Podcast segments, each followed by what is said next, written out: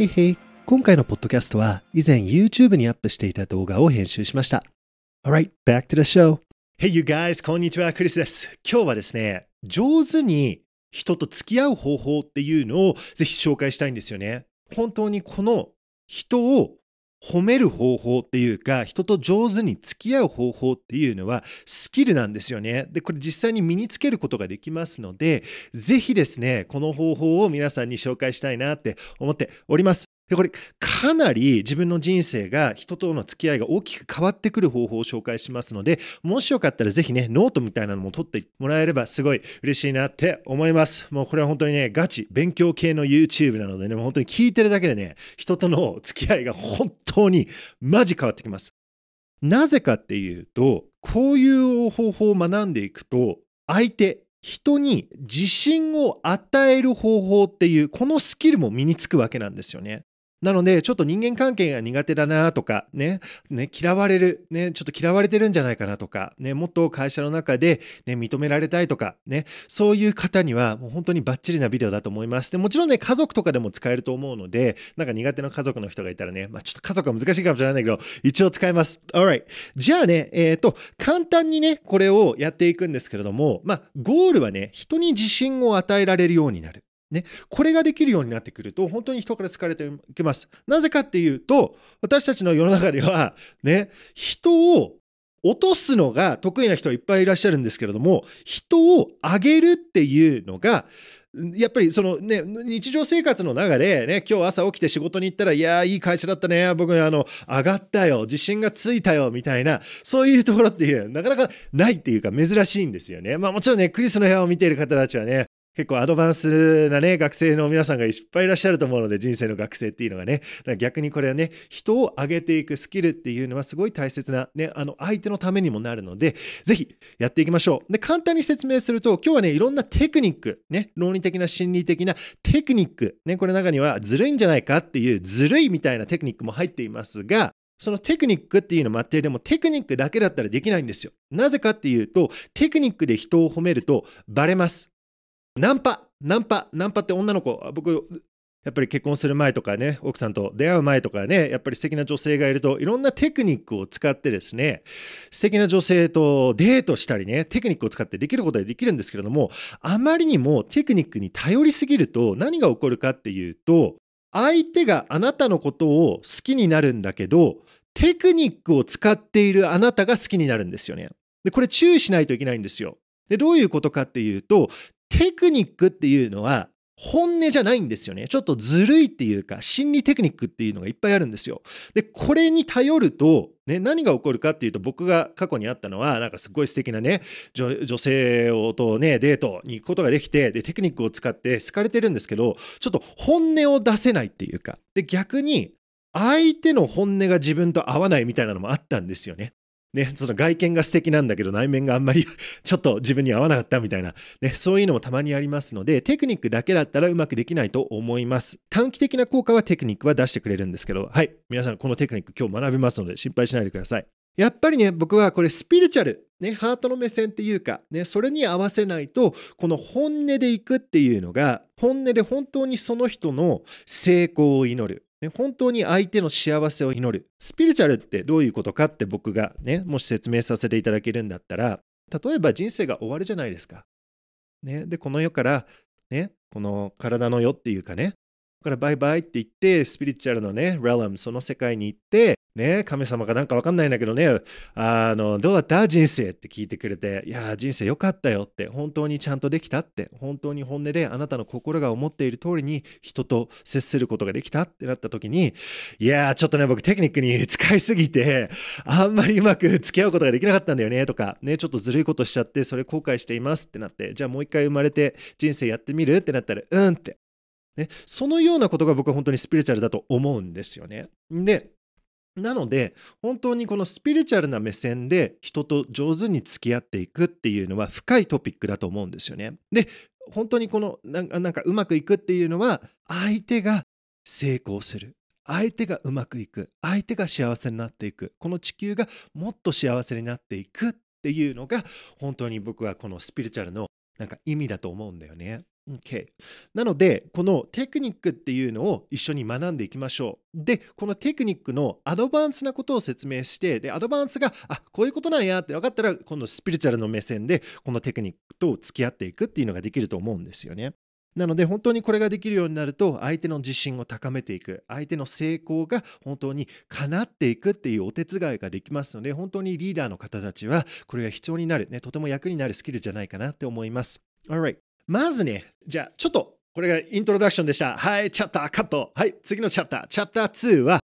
人との付き合いっていうのはリアルに難しいっていうことなんですよね。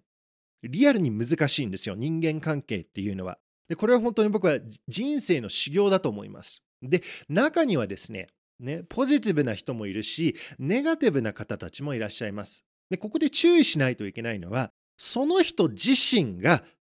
ネガティブじゃなくて、その人が今、ネガティブなラジオ局にチューニングを合わせているっていうふうに考えると、本当に楽になってくると思いますね。あの人悪いんだ、あの人ダメなんだって考えるんじゃなくて、あの人はそういうのを今選んで何かを学んでいるんだよって。その人も成長して、ね、花が咲くみたいな感じでうまくいくんだよって。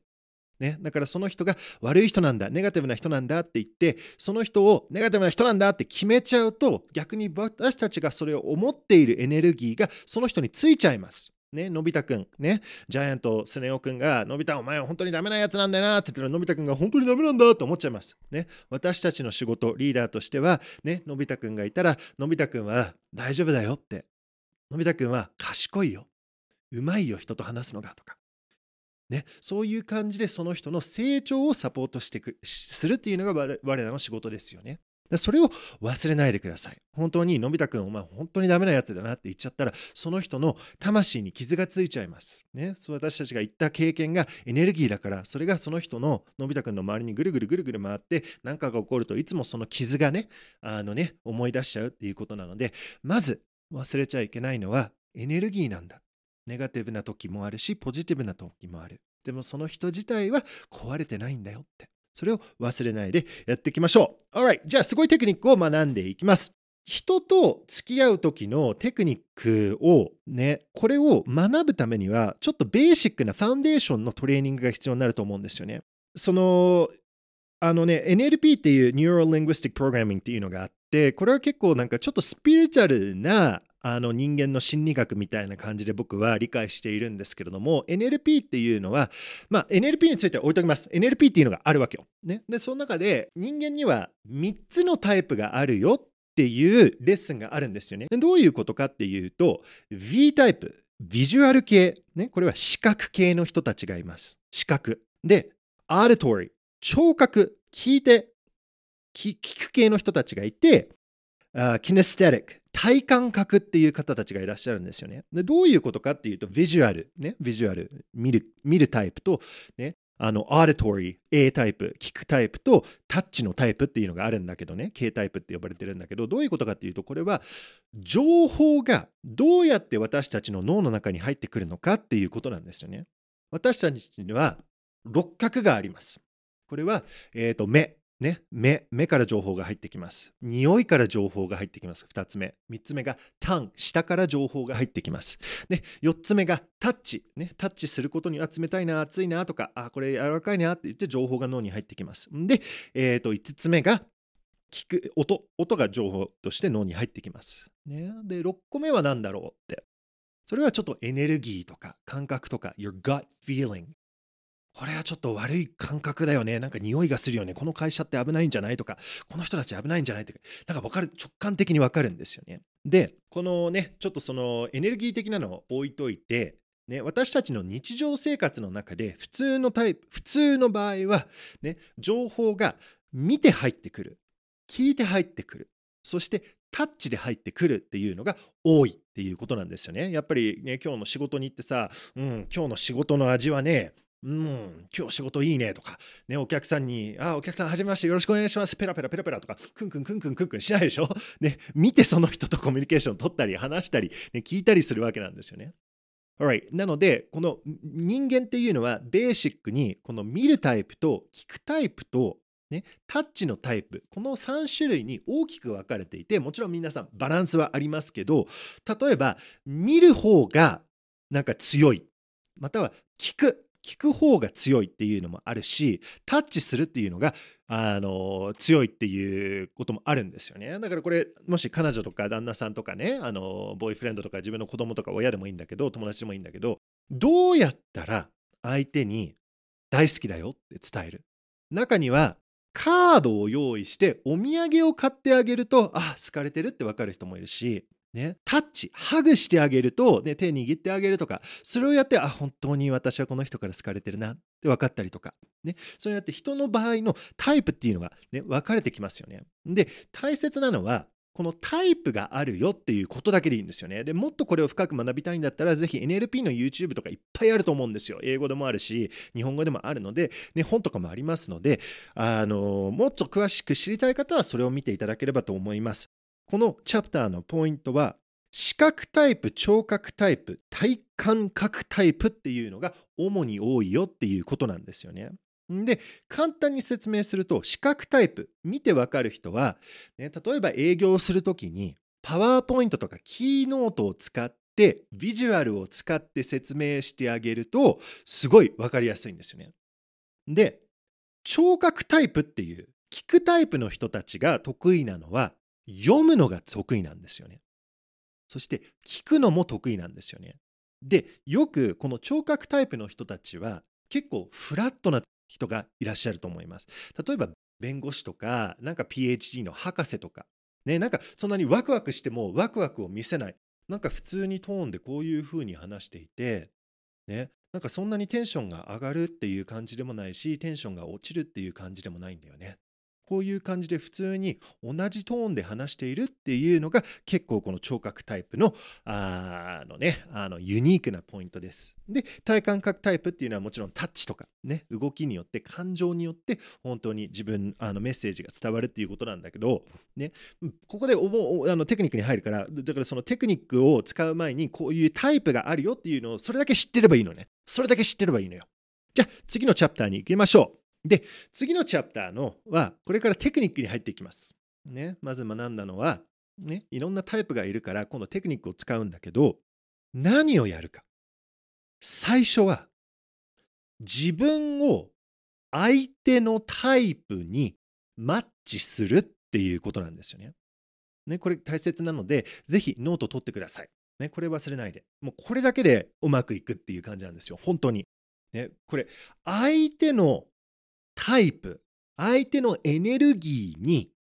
自分をマッチするんですよね。これをしないと何が起こるかっていうと、ね、例えば営業する時の相手の固有振動数が、ね、オーディタリータイプ、聴覚タイプ。相手がなんか普通にこういうトーンで話していて、全然ワクワクっていうのを感じなくて、テンションも上がらないし、テンションも下がらないし、こういう感じで話している公務員の人とか、ね、弁護士の方とか、ね、博士の方とか、先生、学校の先生の方とかいっぱいいらっしゃいますよね。これ悪いことじゃないんですよ。何をすればいいかっていうと、もしあなたがね、視覚タイプとか体感覚タイプで、ね、ワクワクしたり、やったとか、うっふーいやテンション高いぜみたいなことがあって、ね、あなたのテンションがバーンってやって、ね、営業相手のテンションがプーンってなったら何が起こるかっていうと、ね、この固有振動数があまりにも違うので、共鳴が起こらないわけなんですよ。ね、でこの共鳴を作ることが私たちのあの仕事なんですよね。同じ相手がこういう風になっていて自分がこういう風になっていたら自分をこういう風に合わせないといけないわけなんですよ。でこれを作ることによって共鳴っていうのがエネルギー的にこれ科学ですよね。科学っていうのが行って今度メッセージが伝わりやすくなるっていうことなんですよね。あこの人信頼していいんだこの人は私みたいな人なんだあもう一人の私がいるぞまあそこまではいかないんだけどこの人は信頼していいぞっていうこの信頼性っていうのが相手のエネルギーに自分を合わせることで生まれるわけなんですよね。じゃあどうやって相手のエネルギーに自分を合わせていくのか。いくつかのポイントがあります。一つのポイントは最初は話すスピードです。ノート取ってくださいね。話すスピード。ね、相手がテンションが高くないこうやって普通のトーンでモノトーンみたいな感じでずっと学校の先生みたいで話している方がいらっしゃいらっしゃったら自分もそういう形で合わすわけなんですよ。ね、例えば、あクリスさんどうもこんにちは。ようこそ我が会社へ。本当に今日は来てくれてありがとうございますって言ったら、ね、僕もいやいや、本当に誘ってくれてありがとうございます。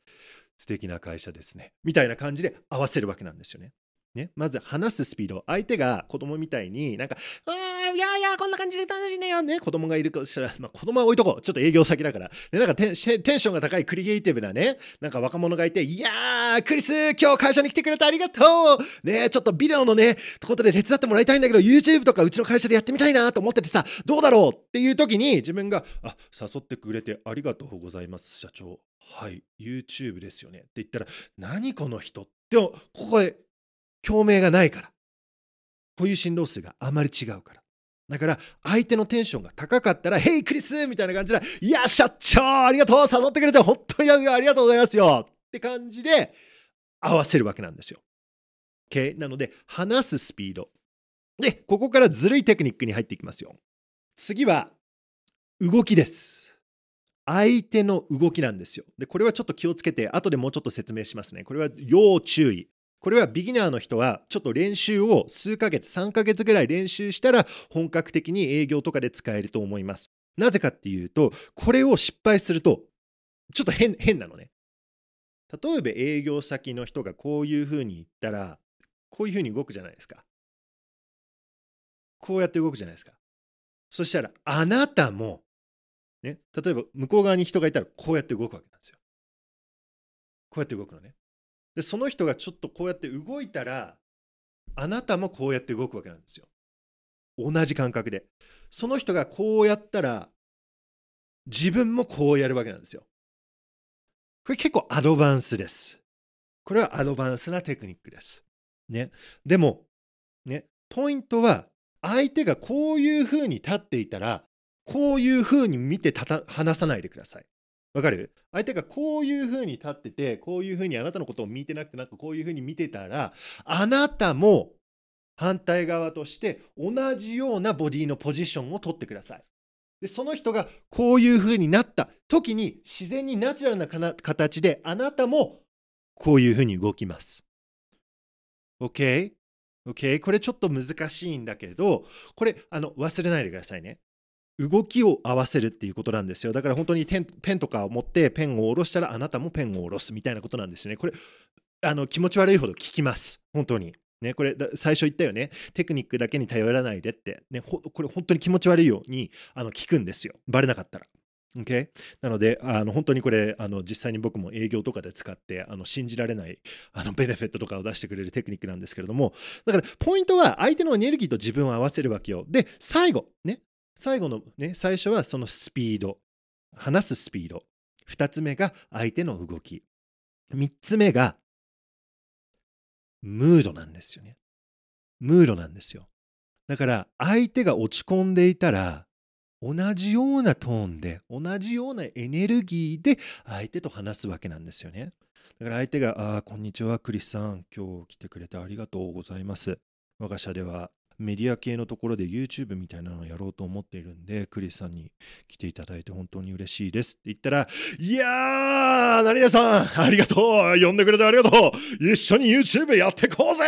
みたいな、それ合わないわけよ。合わないわけよ。相手が、いや、クリスさんって言ってたら、いや、何々、あ、山本さん、本当に、あの、ありがとうございますって言って、エネルギーを合わせる。ね、後から上げることはできます。まず最初にマッチしてあげる。最初に固有振動数を合わせる。共鳴を作るっていうことなんですよね。で、これがないと自然な信頼性っていうのが作れないんですね。ね、あまりにも相手のテンションが高くて自分のテンションが低いんだったら相手は、ね、低いテンションの人を「ああキモ」って思います。これ自然なんです。なぜかっていうと合わないからなんです。合わせることによっで自然な共鳴自然なナチュラルな信頼性っていうのが作れます。これがないと後からの誘導後からのその人のエネルギーを変えていくっていうの中から変えていくっていうのができないわけなんですよね。Alright? じゃあちょっと復習をしましょう。ね、相手にはいろんなタイプがあると。主に3種類のタイプがあって、ね、高いテンションモノトーンとかいろいろあります、ね、ムードとかもあります。何をやるのって。相手の話すスピードに自分のスピードを合わせる。相手の動きに自分の動きを合わせる。相手のムードに自分のムードを合わせる。ね、簡単に大きくまとめると、相手のエネルギーと自分のエネルギーをマッチするっていうことなんですよ。これ、本当に上司の方、部下の方、忘れないでください。部下があなたにね、あ上司があなたに怒ってきたら、同じエネルギーに合わせないといけないんですよ。ね。だから、上司があなたに、おい、これはなんちゃかのお前できなかったやろってって、えー、なんすか？みたいな、そうやってまあまあまあ、そうやってやると戦いになっちゃうから、同じようなムードをキープする。ね、部下がミスしたら怒っちゃいけない。部下のムードと合わせて共鳴をキープしながらトレーニングをやるわけなんですよ。部下が何かの仕事をミスする。ね。そして、チカーン、カチンってなるでしょ。おい、部下、何でこんなにことができないんだよってなっちゃうでしょ。ね、そうしないで部下のエネルギーと自分の共鳴を作ってそこから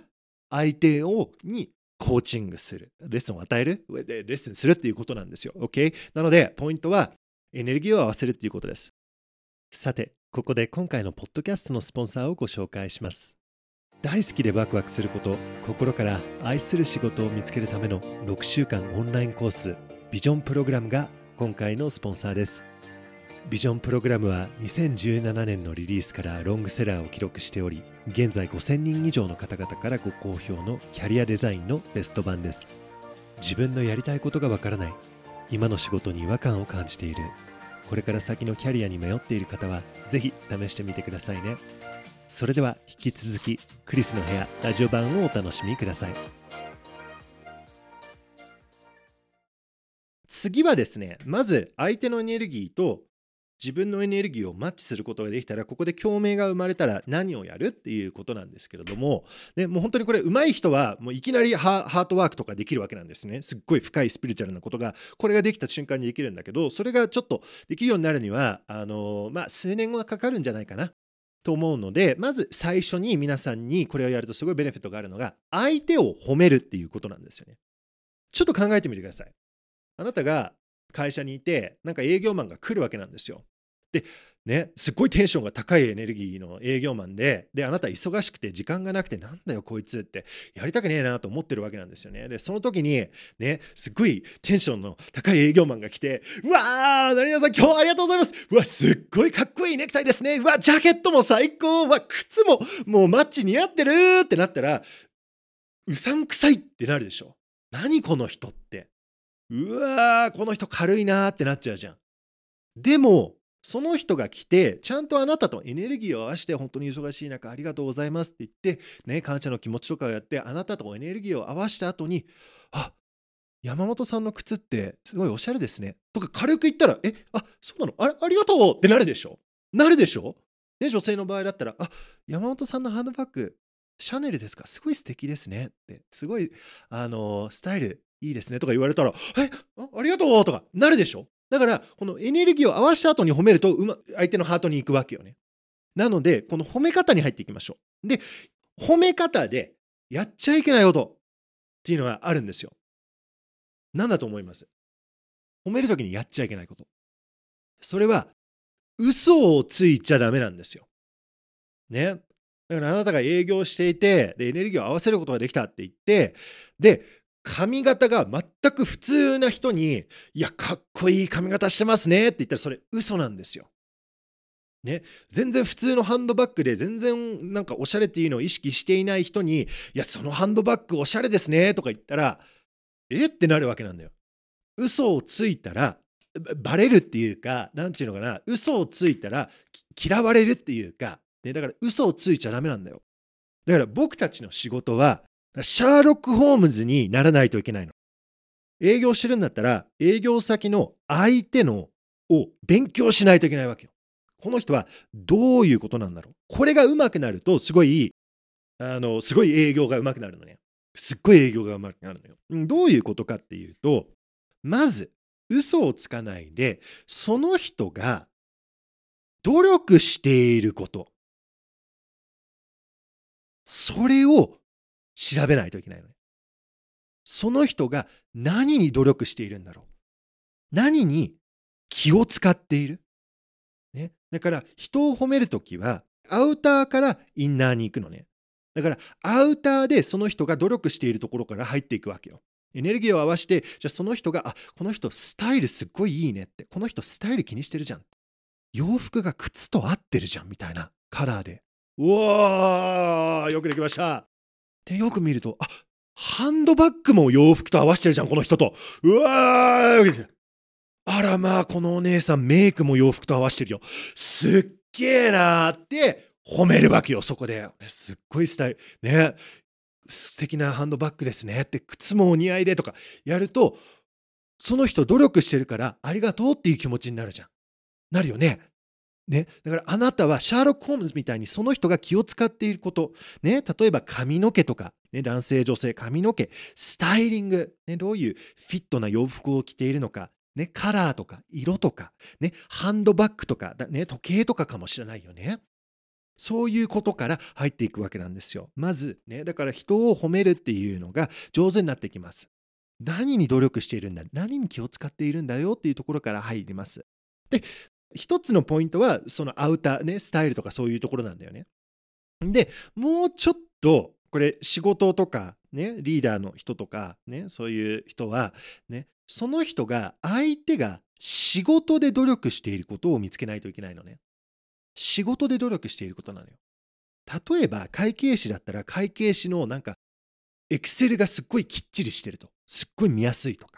だからいろんな会計士と付き合っている人はね会計が来るとエクセルのレポートが来るとか何かが来るときにちゃんと色がマッチしているとかスペースがあって読みやすくなっているとかで下のタブに名前がちゃんとついていてでマクロとかのねが本当にうまく決まってるからすっごい簡単にねあのエクセルが読めるとかそういうのがあったらそこを褒めるわけなんですよ。いやこれこのボタンがのマクロすっごい楽で便利ですね。いや本当に素晴らしいですねこのエクセルとか言ってあげるわけよ。ね、または仕事のスピードが速い人、ね、いるじゃんいるじゃんメール送ったら本当に1時間以内で来る中には10分以内で来る人もいるでしょうそこを褒めてあげるわけよ。いや、本当に山崎さん、スピード速いですよね。もう山崎さんにはかないません。本当にだってメール送ったら、かなりもう本当に10分以内で毎回届くんですもん。もう本当に仕事が楽になって、ありがとうございますとか言うと、いや、ははとか言うわけよ。ねこの人、そうすると好かれるでしょ？好かれるでしょ？ね？そういうことなのよ。例えばマナーとかもあるよね。なんかね、例えば OL の人がなんかコーヒーを出すときにすごいいいマナーで出してるとか、そういうところを見てあげるとか、仕事の中で努力していること、気を使っていること、うまいところを見てあげる。それがシャーロック・ホームズなんですよね。だからまず本当にこのエネルギーを合わせてこの人を褒める外形のところを褒めるそして仕事のところを褒めるっていうのをあの練習してください。OK? それができるようになってくると、今度もうちょっと深いインナーのところに入れるようになってきます。インナーのところ。で、これは相手に自信を与えられるようになってくるんですよね。相手に自信を与えられる。で、これ新しいチャプターにしましょう。どうやって相手に自信を与えるのかっていうところをちょっと説明したいんだけど、まず僕が思うのはいっぱい方法はあるんだけど、まず簡単に皆さんにぜひ学んでいきたいなって、僕に本当に、僕がやってた、何年も何年も何年も何年も何年もやってたのは、ね、まず2種類あるんですよね。一つは、本当にその人がうまいところを褒めるわけなんですよね。だからさっきの会計士みたいに本当にそれがうまいんだったらそれを褒めてあげる。本当にスピードが速いんだったらそれを本当に褒めてあげるあげるわけなんですよ。そうするとその人の自信が高まります。あ、僕うまいんだって。これフィードバックです。ね、なので、そのようなフィードバック、そのような褒め方をすると、その人の自信が高まります。なので、最初の人をの自信を与える、自信を強くするっていう方法のナンバーワン、最初の方法は、本当のことを褒めてあげるっていうことなんですよ。本当にうまいこと。じゃあ、今度、2つ目。ナンバー2っていうのがあるんですよね。で、これがちょっとスピリチュアルとか、まあスピリチュアルになってくるのかな？まだスピリチュアルじゃないと思うんだけど、どういうことかっていうと、ナンバー2はその人が下手なことを褒めるんですよ。その人が苦手なことを褒めてあげるわけなんですよね。例えば、これ最初に言ってた、あの、のび太くんを、のび太くんが、ね、なんかいつも逃げるじゃないですか。こういう時に、いや、のび太くんってさ、いつもジャイアントとかスネ夫にさ、ね、いじめられてて、すっごい強いよね、とか。いや、僕だったら全然、無理無理無理。あんないじめ受けてたら、野村君本当に強いよ。って言ってあげるわけなんですよ。あらまあ。あらま、どういうことなの？どういうことなの？人の前で話すのが苦手な人がいたら、本当になんか話すのが苦手で、あ、ババババババってなったら、それが終わったら、いや、本当によくあんな人の前で話せることうまいよねって、話すのうまいよねって。で、これ気をつけて、あまりにも嘘すぎると伝わんないから、本当にちゃんとこのエネルギーのマッチを作って共鳴を、これアドバンステクニックですからね。アドバンステクニックですね。これ下手にやったらあの本当に変なことになるので、ちょっと注意しましょう。OK? これは本当にリーダーになりたい人、リーダーの仕事をやっている人、ね、自分の社内の人を育てる、人を育てるっていうのがあなたの人生で仕事になっていたら、それがライフワークになっていたら、このテクニックは学ばないといけないことなんですよ。そうしないと、その人の、まあ、上がらないんですよ。のび太くんは強くならないんですよ。強いねってやってあげないと。ね、その変なネガティブイメージ、セルフイメージなのが、もうエネルギーのバチバチバチバチ誰かが色塗ったみたいな感じでついてるわけなんですよ。ね、それを剥がしていくっていうのが僕たちの仕事なのね。ね、だからそういうところに光を照らしてあげるわけなのよ。だからその人が苦手。これ本当にね、僕は、これはね、結構ね、斎藤ひとりさんという方がいらっしゃるんですけど、彼からちょっと学んだテクニックなんですよね。本当にもう話すのが苦手な人だったら話すのうまいねとか、そういう感じでちゃんとエネルギーを合わした後に褒めてあげるっていうことです。うわ、ちょっとアドバンスすぎたかな、これは。ね。でも、これができるようになると、相手の存在を褒めることができるんですよね。だからこのような褒め方っていうのが身につくと、本当にマジ、ほぼ70%ぐらいの人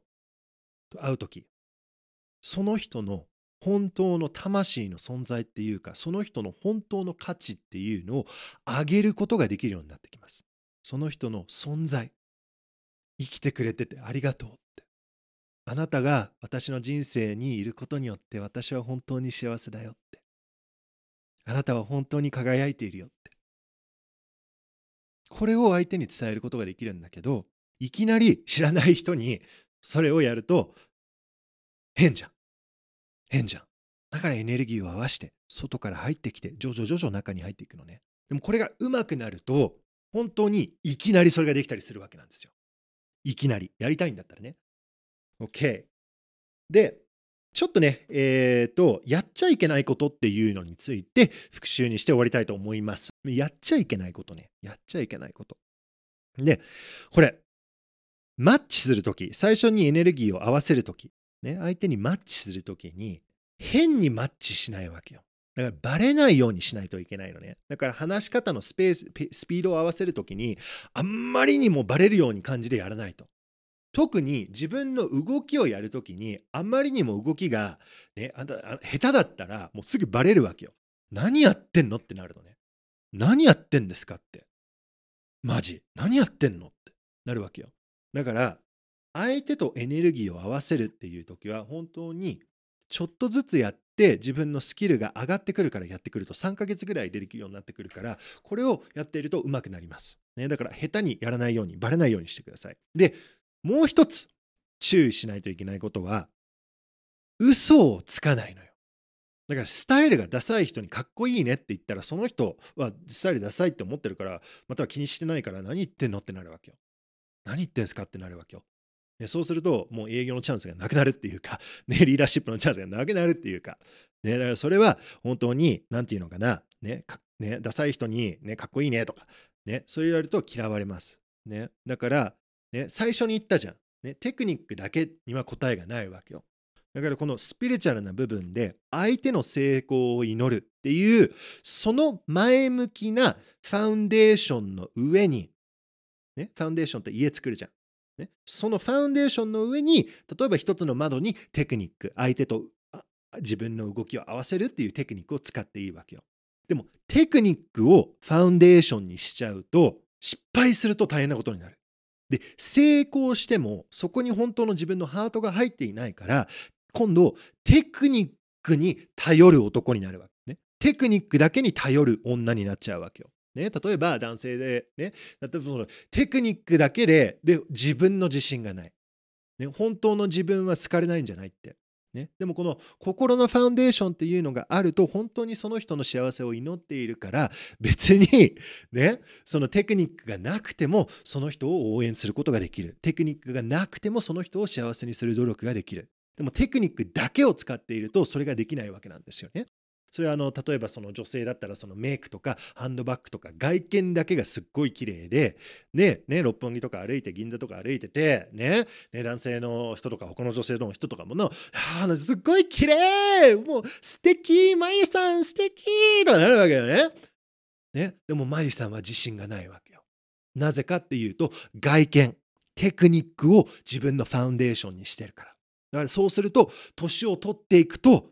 ね、もっとメイクつけないと、もっとシワつけないと、ああ、シワができた、私がダメなんだって。あなたはダメになれないわけよ。スピリチュアルな話でいくと。このこの世が終わってどうだったって言ったら、あ私ずっと OK だったんだ。なんでこんなテクニックをファウンデーションにしてたの？なんでこういう恐怖を本当だって思っていたの？なんでこういう恐怖を自分の神様にしてたの？ってなっちゃうわけよね。ねだからテクニックを神様にしない。ハート、スピリチュアルな部分っていうか、相手の成功を祈るっていうのを神様にしよう。神様っていうのは本当の神様っていうか、その自分が本当に大切にしていることね。うん、っていう意味なんですよ。Alright! 超簡単に復習しよう。ね、超簡単に復習しよう。テクニックとスピリチュアルっていうのがあって、でもテクニックはすごい役に立つよって。で、まず最初のファウンデーションっていうのは、相手に、ね、タイプがある VL 系、ビジュアル系と、ね、あの auditory 系と VA 系か、 auditory と kinesthetic、タッチ系の人たちがいて、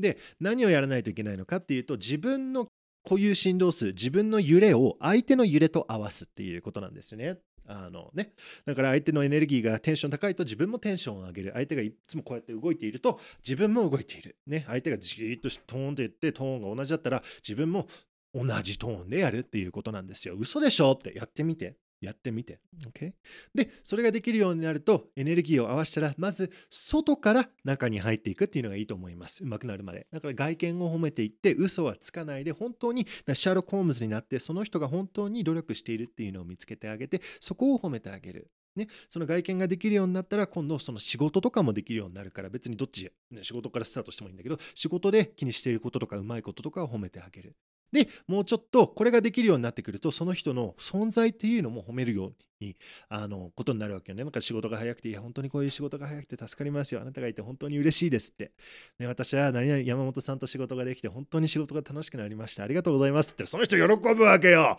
ね、自信がつくわけよ。で、もうちょっとリーダーシップで人を育てるっていう目線だったら話が下手な人がいたら、いや、でもよくあんな人の前で話すことができたよね。俺だったら緊張して全然カチカチして動けなかったと思うんだけど、うん、うまくできたよ。とか言ってあげると、あ、私できるかもってなるわけよ。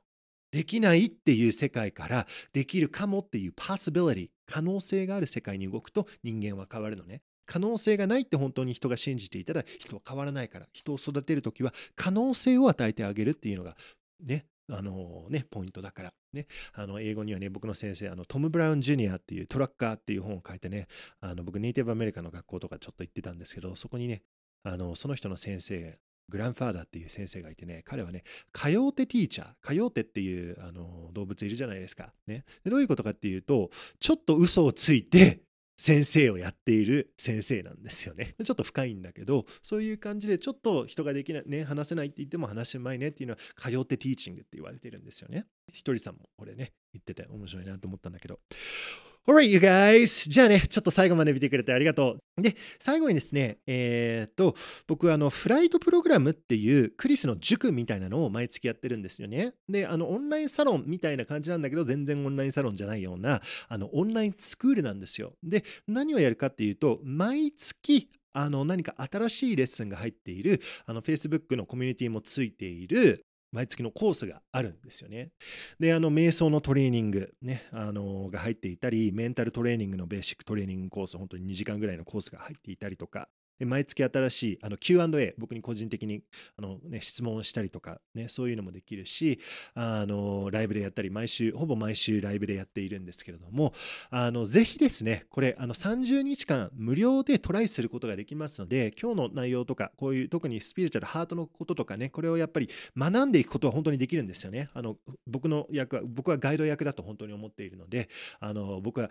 あの上の先生とか下の先生とかそういう感じじゃなくて、本当にやったり僕たちは本当に時代が変わってきて、ね、昔みたいに成功しないといけない、もっと努力しないといけない、ね、うまく人から認められないといけないっていう嘘が今本当にバレているっていう時代に入ってきていると思うんですよね。だから仕事のやり方も変わってくるし、コミュニケーションも変わってくるし、自分が何から逃げているのか、本当にそれ逃げる必要があるのか、本当にそのね、恐怖っていうのは嘘かもしれないわけよ。ないかもしれないわけよ。ただ単にみんなが思っている嘘、もっと努力しないといけない、ちゃんとしないといけない、こういうのやっちゃダメなんだよ、出てる釘が立てるんだよ、やりたいことをやっちゃダメなんだよ、我慢しないといけないんだよ、こういう嘘をそろそろ手放して、今人類が進化していく新しいステージに入っていると思うので、このようなあのね、だからただ単にあのこれやったらねあのもっともっとできる人になるよみたいなねそれできる人になってもまだ恐怖の本当の問題があるからこれ本当の問題を解決みんなと一緒に解決していくっていうコースがありますのでもし興味があったら無料でトライできます。本当に30日間無料なので。でいつでもやめることができるオンラインスクールなのでチェックアウトしていただければ嬉しいです。あちょっと最後のメッセージ忘れてた。お兄さん。お姉さん。